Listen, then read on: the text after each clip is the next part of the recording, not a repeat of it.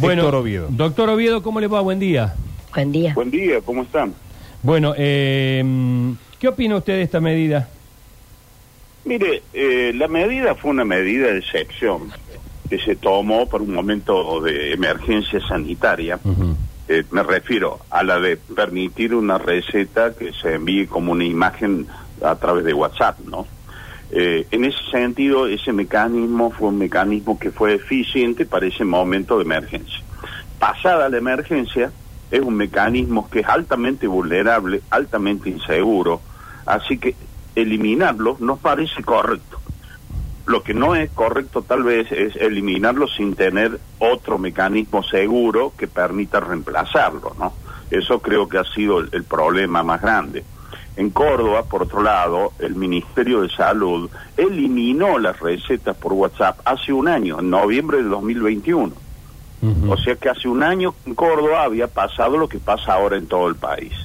En ese sentido, el Consejo de Médicos desarrolló, a partir de esa medida tomada por el Ministerio, una herramienta de receta electrónica segura para pedir- permitir que la atención remota, la telemedicina, tuviera una herramienta eficaz y segura para poderse seguir realizando. ¿no? O nosotros disponemos en la provincia de Córdoba, desde eh, marzo de este año, de una receta electrónica con todos los mecanismos, como te decía, de seguridad, para reemplazar ese sistema. Eh, ¿Cuáles son, eh, a lo largo de este tiempo, cuáles son las mayores inseguridades, los mayores este, problemas que se suscitaron a través de la, de la, del envío de receta por WhatsApp? Eh, como, Lo que pasa es que ahora? cuando uno lo piensa como persona de bien, una persona normal, a mí mi médico me manda una imagen, yo la, la imprimo o la llevo como imagen en el teléfono al farmacéutico y voy a una farmacia y compro mi medicación. Pero sobre todo para el caso de los medicamentos de uso psiquiátrico, los, los Sí, sí, sí. psicotrópicos, La, la gente podía ir con su teléfono a una farmacia, le compraba una caja de un psicotrópico y después podía ir a 5, 6, 10 farmacias si quería y comprar 10 cajas. O sea, no hay un límite y no hay un mecanismo de seguridad que permita este eliminar una vez usada la receta que no se vuelva a usar. Además, es muy Pero no de- lleva un de- control de la prepaga, la obra social, doctor Oviedo, cuando uno realiza la, la compra si con una determinada receta. Ah, si ah, ah, listo, listo. Claro, a lo mejor si usted tiene una prepaga le, le puede a lo mejor hacerlo una o dos veces. Después es muy fácil de, de falsificar, porque usted en imagen cambia la imagen, le cambia la fecha, le cambia el nombre y va y compra lo que quiere con otra farmacia porque es altamente vulnerable, es fácil de falsificar, digamos.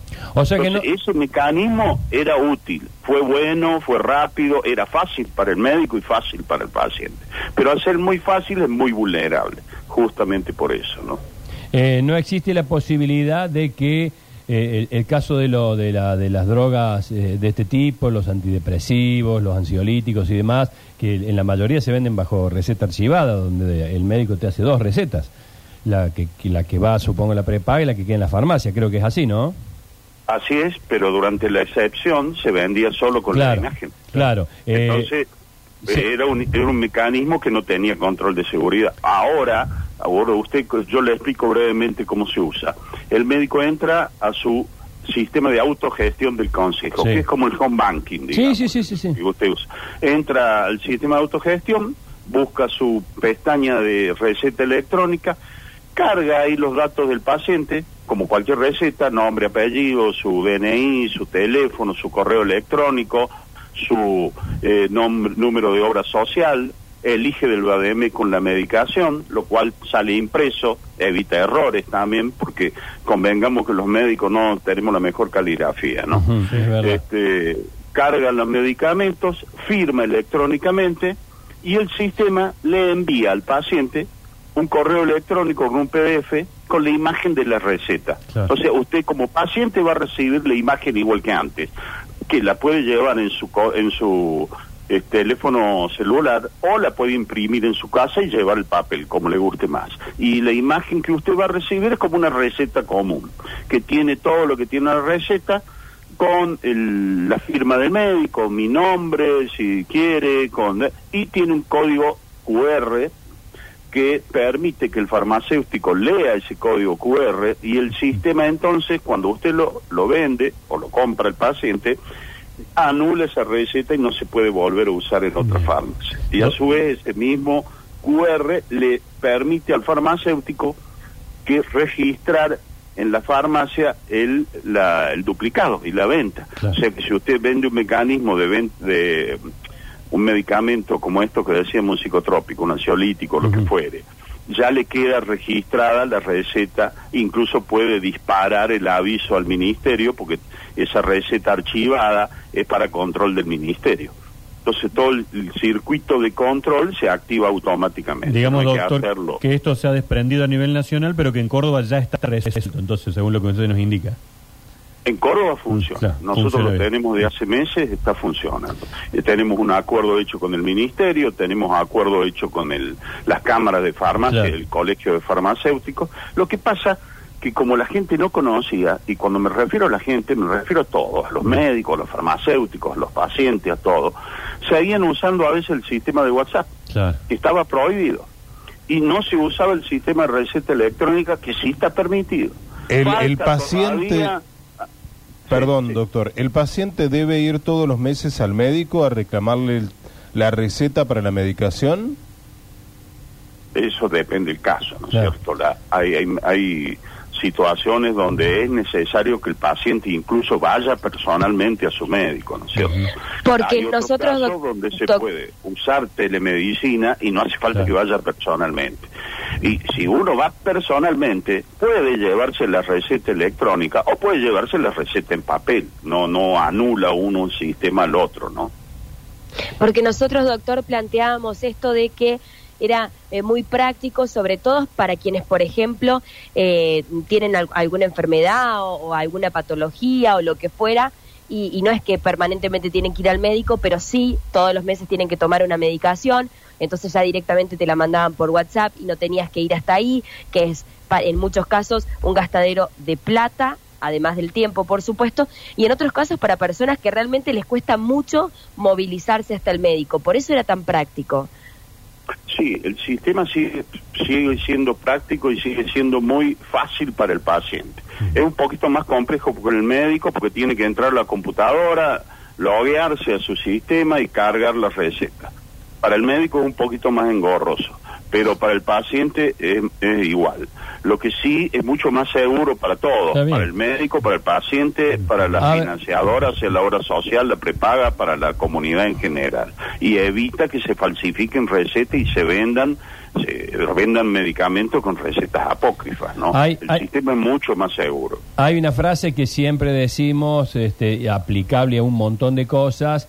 Eh, a la comodidad nos eh, acostumbramos rápido. Este, Sí, claro. Es verdad. Sí, sí. Yo, eh, yo Sí, que sí. tomo un medicamento crónico, por ejemplo, hay algunas obras sociales, algunas prepagas, que llenando una planilla eh, durante seis meses, firmada por el médico, por supuesto, Tratamiento prolongado. eh, claro, tratamiento prolongado, vas al médico, te la firma una vez y vuelvo a los seis meses. Por lo tanto, ya directamente a la farmacia donde está archivada, eh, voy y la compro con el descuento correspondiente y demás, y a los seis meses tengo que ir de nuevo. No voy todos los meses. No sé si todos tienen esa comodidad.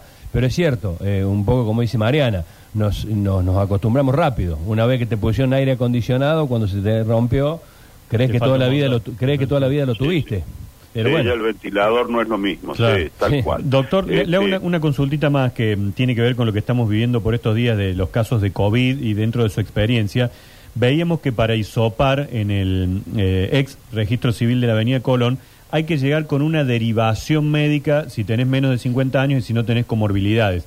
¿Ustedes están de acuerdo en esto? Digo que primero tengan que ir por un médico, personas que aparentemente tengan síntomas de COVID y recién ir a isoparse más cuando hoy nos avisan que es muy complicado conseguir el autotest. Bueno, eh, eh, ahí está el tema, ¿no? Volvemos a las medidas de emergencia. Cuando uno se acostumbró a que iba a cualquier lado y hacía la cola, eh, nos hemos acostumbrado a un sistema de emergencia que es anómalo, ¿no? Lo normal es para hacerse un análisis, Derivación. cualquier análisis. Uno va al médico a que le pidan los análisis, uno no va y se hace los análisis Claro. por su cuenta. Siempre la, la, la indicación médica es lo que manda a hacerse una radiografía, una tomografía, un laboratorio, cualquier análisis. Eh, los otros ya son autotest, como el autotest de embarazo, digamos, Claro. que uno si lo quiere hacer va y se lo compra y se lo hace. Pero ya lo, lo abona uno, lo paga uno, es a riesgo de cada uno, ¿no es cierto?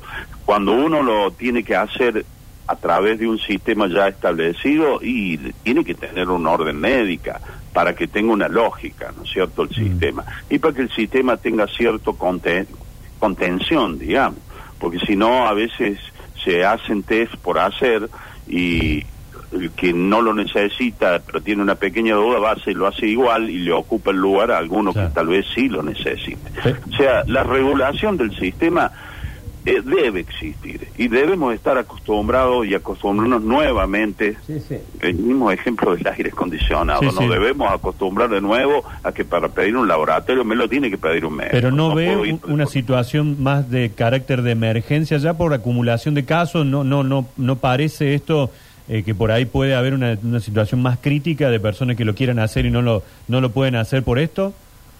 Y habrá que el ministerio tomar la- las determinaciones y decir de nuevo estamos en una situación de excepción y tenemos volver que volver a usar mecanismos excepcionales. Claro. Pero si no hay una situación de excepción, debemos usar los mecanismos normales y con los controles normales Perfecto. para que el sistema funcione adecuadamente. ¿Sabe La- lo que pasa, doctor?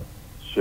Eh, es que por ahí desalienta el hecho de, de ir al médico, aparte con los riesgos que corren. Algunos profesionales de la salud son gente mayor y deben ir al, al médico justamente a, a pedir el test de COVID, ¿no? Nosotros estamos trabajando en, en justamente por esto de la receta, en lo de la telemedicina que hablábamos recién.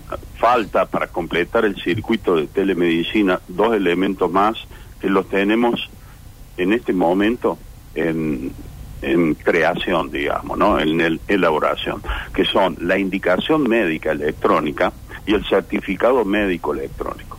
Porque si usted se atiende remotamente con su médico, ¿qué le da el médico habitualmente cuando va usted al médico? Dos o tres cosas. La receta, como dijimos recién, una indicación, por ejemplo, para hacerse el laboratorio, y lo otro que le puede dar un certificado médico. Esos otros dos complementos nosotros los tenemos en elaboración en este momento, o sea que en poco tiempo también estarán disponibles y supongo yo que si hay un momento de excepción, también la indicación electrónica y enviada tal vez ahora todavía por WhatsApp de un, por ejemplo, un test COVID sea válido. O sea, uno no hace falta ir personalmente, tal vez me pueda mandar el médico la foto por WhatsApp de la indicación, Claro. como se hacía durante la pandemia, ¿no? Bueno, doctor, eh, muy completo. Doctor Loviedo, muchísimas gracias por este contacto. eh, que tenga buen día.